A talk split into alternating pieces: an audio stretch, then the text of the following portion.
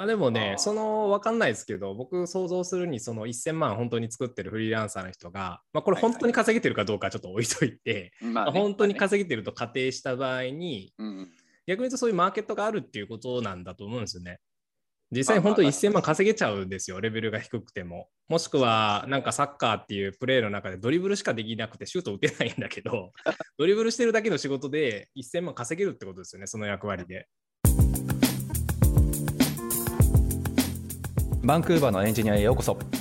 バンクーバーのエンジニアは日本時間で毎週火曜日に更新している北米圏のテック業界やライフスタイルなどについてお届けする番組です。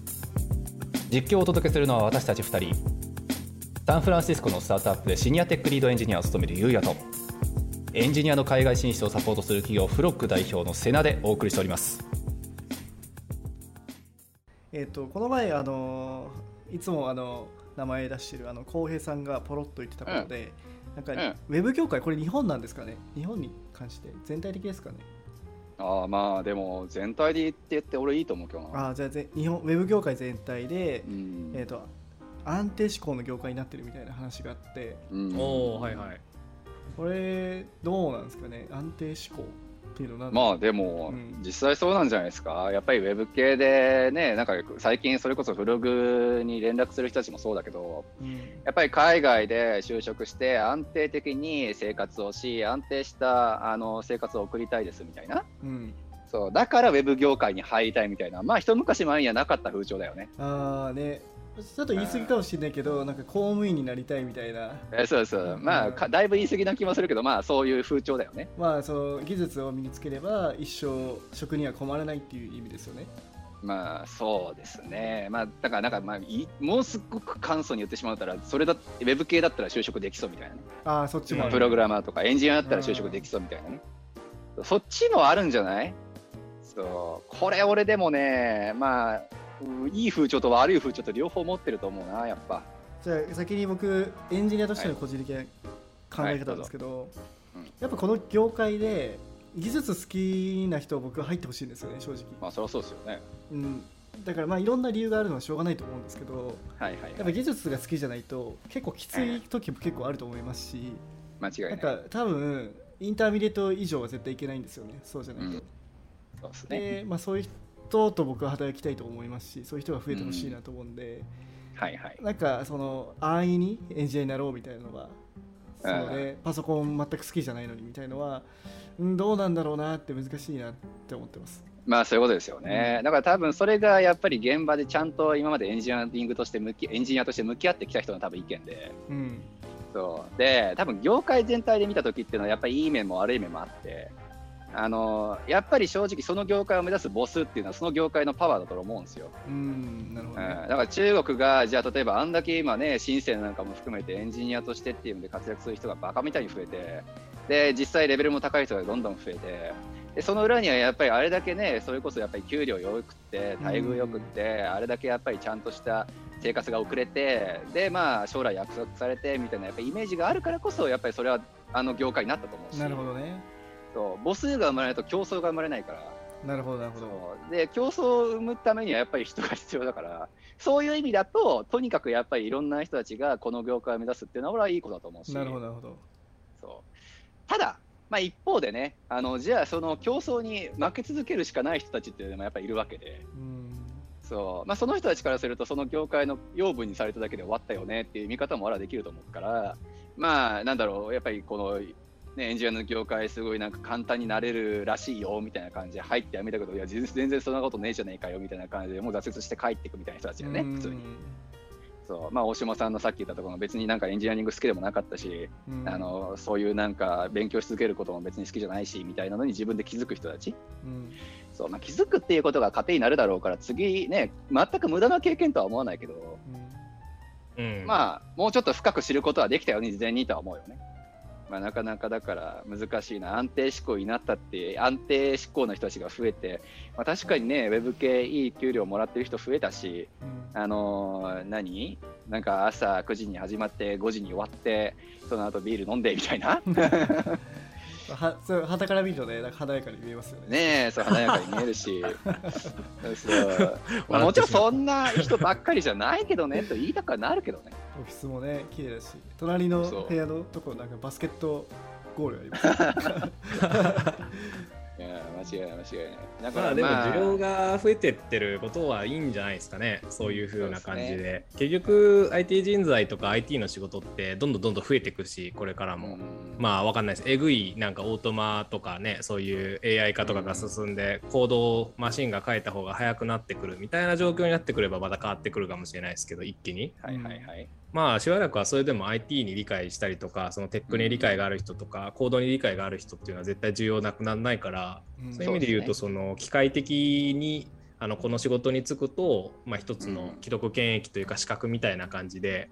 私 HTML わかるんですよ、私 JavaScript わかるんですよっていうのが一つのそのなんだろうなスキルセットっていうかうんうん資格になってるみたいなところは絶対今後も汎用化していくと思うんですけどね。いやそうなんですよね、うん。だってさ例えばサッカー好きな人がいてさあのでもドリブルど下手くそなんだけどでもサッカーの業界が好きっていう人はそれはいるいるわけじゃないですか、そう。うん。でその人たちは何になるかって言ったら例えば雑誌の編集者になるかもしれないしサッカー用品作るかもしれないし、うん。うん、そう。まあやっぱりエンジニアってそういうことだと思うんですよ。そのエンジニアが好きっていうのもそうまあ好きというか、まあ、業界にいるっていうのもねあの書くこと自体に対してプレイヤーとしてはもしかしたら上つ上靴が上がんなかったかもしれないし考え方のベースがそもそも間違ってたかもしれないけどまあ下拓さんみたいに人事っていう人ももしかしたらねテックの業界出身でっていうのでいるかもしれないし、うん。そう。まあ PM なんかもいいはあの選択肢ですよね。一回エンジニアとしての経験積んだんだったらプロジェクトの流れはさすがに分かるだろうから。うんそうそういう上であの PM とかそういうちょっと違う方面からの活躍を見せるかもしれないし、まあ大島さんがさっき言ってたようななんか気持ちはすごくわからんでもなくて、うんねなんかそのね、でもサッカーは本当いい例えだと思いますよ。なんか大島さんどういうレベルかって分かんないけど、まあ一応ね、あの、なんだろうな、日本を代表としてこう海外に出てきて、プロサッカー選手として戦ってるわけじゃないですか、今。俊介俊介ね。それがその、なんか、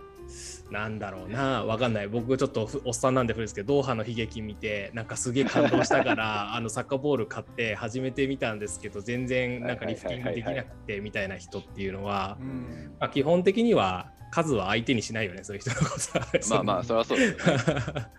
だけど、なんかね、そういう意味で言うとちょっと違う問題だけど、ツイッターとかでそういう人に DM できちゃうっていう時代だから、この昨日サッカーボール買った人があのこれどうやったらうまくできるんですかみたいなことを数に聞いてるみたいなもんだとい思ってて、や間違いない間違いない、うん、でめちゃくちゃ温厚な人だったらねなんかちゃんと数でも教えてあげると思うんですけど普通はそんなの構ってらんないし、うん。まあ、そうってねいうなんかそういうじ違う次元ででも同じ仕事してるっていう同じことを好きでやってたりとか、まあ、好きじゃないんだけどなんかサッカーすごい人気あるから、うん。なんだろうなそうね。コーチになったら儲かんのかなみたいなそんな感じなんじゃないですか？なるほどね。間違いない、うん。いやだからバランスでしょ結局。俺もだって許せないやついるもん結局。なんか3ヶ月で例えばさ エンジニアになれますみたいなやつとか俺全然許せないし。うん。嘘ばっかつくなっていう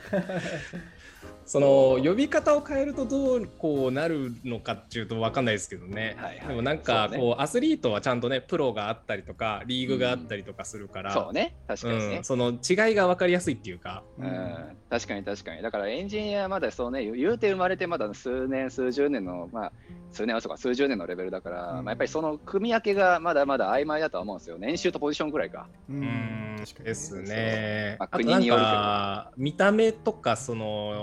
なんだろうサッカーだったら実際にプレーさせたらうまさが分かるけど、ううんん。そのエンジニアはうまさが見えない人と 周りの人がそれをやってないからどれぐらいそれがすごいことなのか分かんないっていうのはあるのかもしれないねもしかするなるほど。うん、コード書いて例えば僕も、えそれこそじゃあなんだろうドットインストールなり何でもいいですけどああいうようなツール使って無料でコーディング勉強してみようと思ってやってみてかじったりとかすると、あなるほどこれ普通にバーッとあんなん見ながら一日中コード書いてるやつはえぐいわってこう思うわけじゃないですか。大尊敬じゃないですか。すげえなと思うしなんかそれ好きでやれてるの本当羨ましいし自分はそういう人種じゃないなっていう風なここの。なんだろう境があるしそのやってみたからこそその凄さが分かるっていうことだと思うんですけどなるほどねそれ全く知らない人からするとあの3ヶ月やった人が俺エンジニアなんですよって言ってんのと、うん10年選手がいや僕もエンジニアなんですっていうその差が分かんないからね。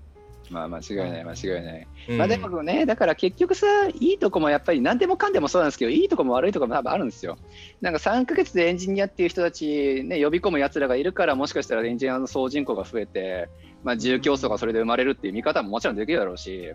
あとまあ例えば、えー3ヶ月でエンジニアです、でも年収200万だけどね、みたいなのだったら、おいまあ確かにそうかもねって思うのよ。まあね、あまあまあまあ、200ファンのレベルくらいだったら、もしかしたらね、インターンちょい上がりくらいの、あれ、3ヶ月クソみたいな勉強すればいけるかもなって思うから、確かに確かあそれは確かに嘘じゃないなって思うし、に。うん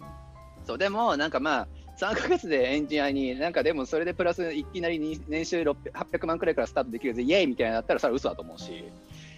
そうそう。でもまあ、ああいうね、なんか、まあ、ちゃんとしたやっぱりスクールとか、そういう人たちもまあ、中にはいるんだろうし、知らんけど、まあまあ、一一個くらいしてるか。そうそう。なので、まあまあ、本当にいい面も悪い面も結局あって、あんまりなんかエンジニアっていうのをこ遂行なものってしすぎるのもやっぱり全体の人口が減ってしまって競争率がやっぱり下がるのもそれはあかんと思うし、いやね難しい本当に難しい、うんそう本当に難しいと思いますよ例えばねそのフリーランスのエンジニアの人たちって、うんうん。まあ、もちろんねめちゃくちゃ優秀な人いますけど、はい。やっぱほとんどの人ってやっぱりねその業務のコアに関わることはあんまりないじゃないですかやっぱ。うんうん。フルタイムのエンジニアがいて、それのサポートとか、まあ、与えられたタスクをやるだけっていうのが結構多いから、まあ個人的にはエンジニアの能力ってプログラム書くのとやっぱその仕様をまとめたりとか、そのビジネスの人とコミュニケーションする。そう,、いう能力もめちゃくちゃ必要なんですよね。それ 50%50%、50%はいはい。でそれはシニアになればなるほどその割合が増えていって僕だってもううんそうで80%、20%ぐらいですよもう。やっぱうりんコード書く時間がどんどん減っていくんですよね。うん。うん間違いない間違いない。で多分フリーランスの方ってそこはあんまりない方が多いんですよね、うん。でも年収は高かったりするんですよ、はいはいはい。そういう方が結構声を大きくしてツイッターとかあの YouTube とかで いろいろ言ってるからちょっとそれは誤解じゃないかなと思ってて。まあね。まあね、それはちょっとあるよね。あと、フリーランスの年収と会社員として、ね、もらう年収の意味って違うからね。まあそうですよね。あのこの前あうん。のそれこそ僕の友人のやっすんさんっていう YouTuber やってる方がそはいはいはい。の辺解説してましたけど、うん。まあ、個人だとねもちろん税金もあの払わないといけないとか雇用保険とかもありますけどだからそれを全部なしにして結構言ってるなんか1000万稼いでる私は稼いでまあますとかそうっすよね。言ってて、でもその人って実はなんかそのフルタイムの人がいてサポートしてるだけとかそうそうそなう。のかなとか思っちゃうとねなんかエンジニアって何なんだろうって思ってきますよね本当にいやまあだから難しいとこじゃないですか、結局例えばだからそのフリーランスで私ウェブサイトしか作れませんみたいな人でもさ、うんなんか街の八百屋さんとかだとかだったらもしかしたら必要するとするかもしれないわけじゃないですか。そうそう。うん。そうだから多分戦ってるフィールドがそもそも違うって話でもやっぱあるとは思ってて、そうだからその僕が言いたいのは、うんそのプロのエンジニアっていうのをどういうふうに定義するのかっていうのがあって、まあそういうことだろうね。だ僕がさっき言ったあのうんうんうん言いましたよね確かあの、はいはい好きな人が来てほしいって。そうですね。っていうのは僕の中のそのエンジニア像があってうん多分それはフリーランスではないんですよ。やっぱそのうん会社で自分たちのサービスを作ってるようなエンジニアなんですよね。はいはいはい。うんだからそのねプロのエンジニアっていろんな種類があるなと思って。なるほどう、んそれ面白いな、でも定義として。プロとは一体どこから行くのか。まあ、でもねその分かんないですけど僕想像するにその1000万本当に作ってるフリーランサーの人が、まあ、これ本当に稼げてるかどうかはちょっと置いといて、まあね。本当に稼げてると仮定した場合にうん。逆に言うとそういうマーケットがあるっていうことなんだと思うんですよね。実際に本当に1000万稼げちゃうんですよレベルが低くても、もしくはなんかサッカーっていうプレーの中でドリブルしかできなくてシュート打てないんだけど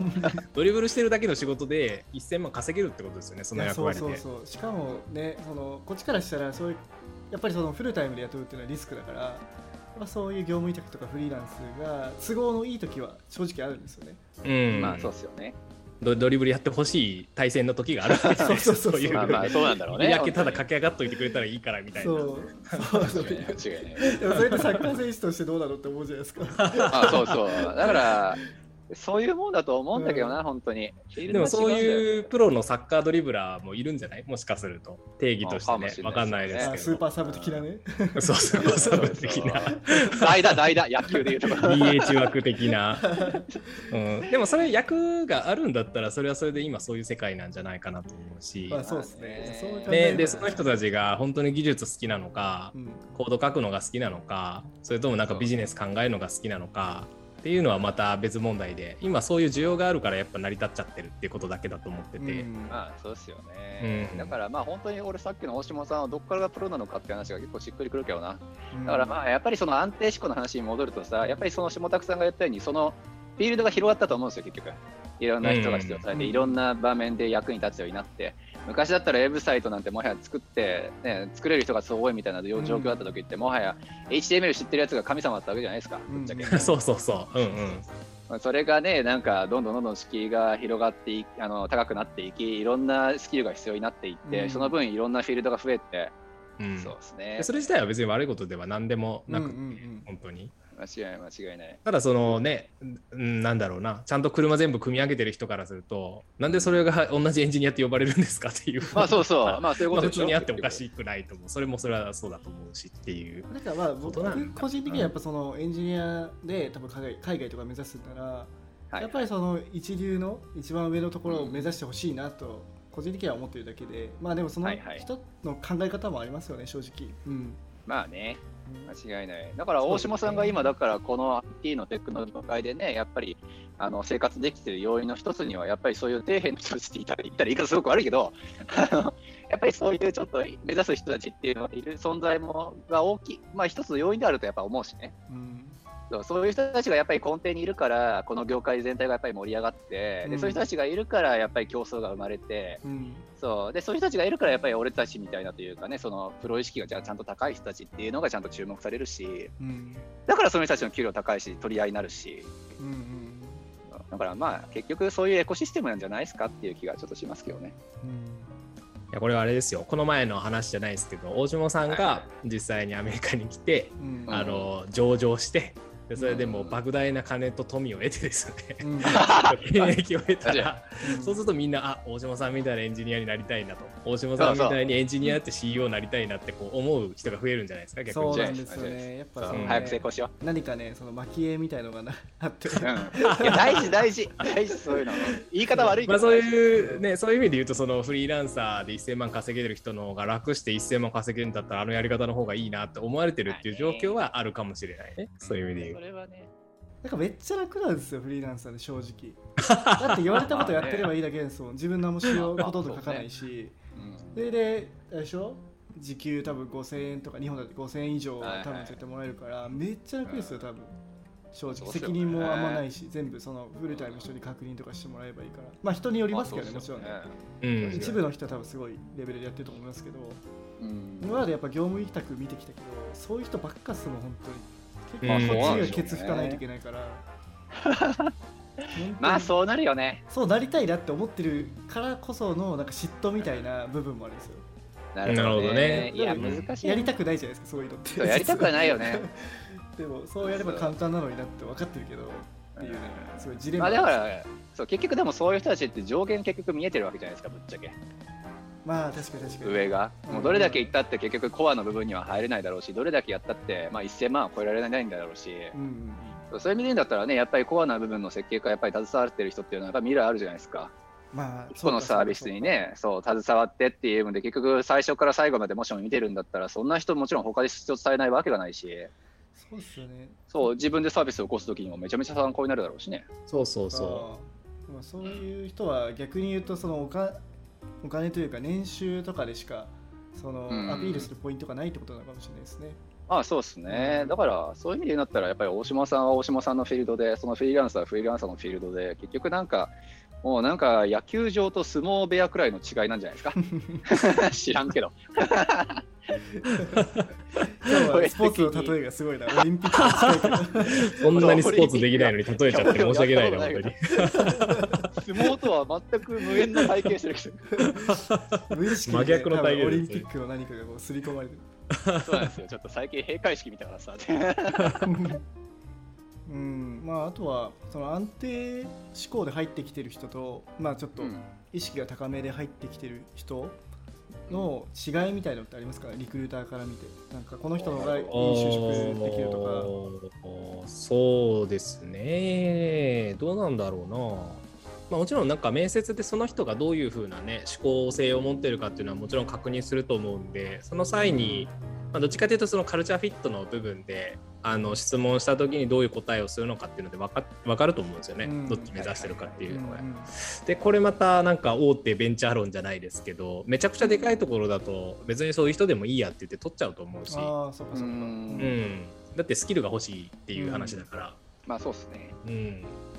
エンジニア、まあ、その、もともとの話の前回、前々回かもわかんないですけど、そういうところでいう、その、なんだろう、10倍評成果出せますみたいな人って、そもそもそういう、僕、その安定でやるんでみたいな人、多分一人もいないと思うから、まあまあそうですね。絶対違うと思うんですよね、もっと、マインドセットとしては。うんそうですよね。根っこから好きじゃないと、そういう能力つかないし、うん絶対。まあそうなんですよね。本当に。まあそういう人が欲しいところはあのちゃんとそういう採用してアントレプレナーシップがあるかとか、なんかそのまあアントレプレナーシップなくてもいいんですけどその、はいはい。エンジニアリングとかコーディングっていうものに対してのその熱意みたいなのは、あのうん。むっちゃ聞くと思うしうんはいはい。でむっちゃ言うと思うしっていう。そうまあそうですね。うん。どっちを求めてるかっていうのもあると思うしあとその採用されたりとかしてる人がね将来的にどういう方向になっていくのかっていうのにもよるかなと思います。ね。うん、でそその広げた方がいいんじゃないっていう理論でいくとやっぱりそういうさっきもちょっと冗談でも言いましたけど大島さんみたいな人がもっともっとこう出てってアントレプレナーシップかけるエンジニアリングっていうのをこう理解した人が出てってやっぱ世界で活躍するっていう事例がバンバン増えればうんあの、ね、そこにお金ついてくると思うしはいそうですね。そうなりてーっていう風になる人も増えるんじゃないかなっていう気はしますよね。うん。確か違いない。結局ロールモデルの話ですということですね。にはい。うん。瀬名さんだってね、ワンオブゼムのそのうちの一人じゃないですか、確実に。自自分でコードもかけてエンジニアやって、うん。それで海外で起業して、ね、ちゃんとお金稼いで従業員雇ってっていうのは、まあ、かっこいいし。最後にじゃあ下田さんの宣伝を。あ、入れさせてもらっていいですか？もちろんもちろん。当然です。あのちょっと今、フリーランスデブショップ、フリーランス、ちょっとあのトップ層、シニア層のフリーランサーサイトみたいなのちょっと作ろうと思ってるので、えー、とそれをぜひあの事前登録を年末までにやっていただいて、こあれ聞いてるんですか？そういうフォームとかあ今、今作る、8月末ぐらいまでには作ろうかなと思ってます。で、フォームだけだったら、もう僕、あの今やってるサイトの中でスタジオでサクッと作れるんで、はい。まあ、それ、最悪何もなんか出なかったら、それでサクッと作っちゃって、うんまあ、本当に MVP はそれでいいかなと思ってますね。はい。じゃあすみません。ありがとうございました。今日は。いえいありがとうございました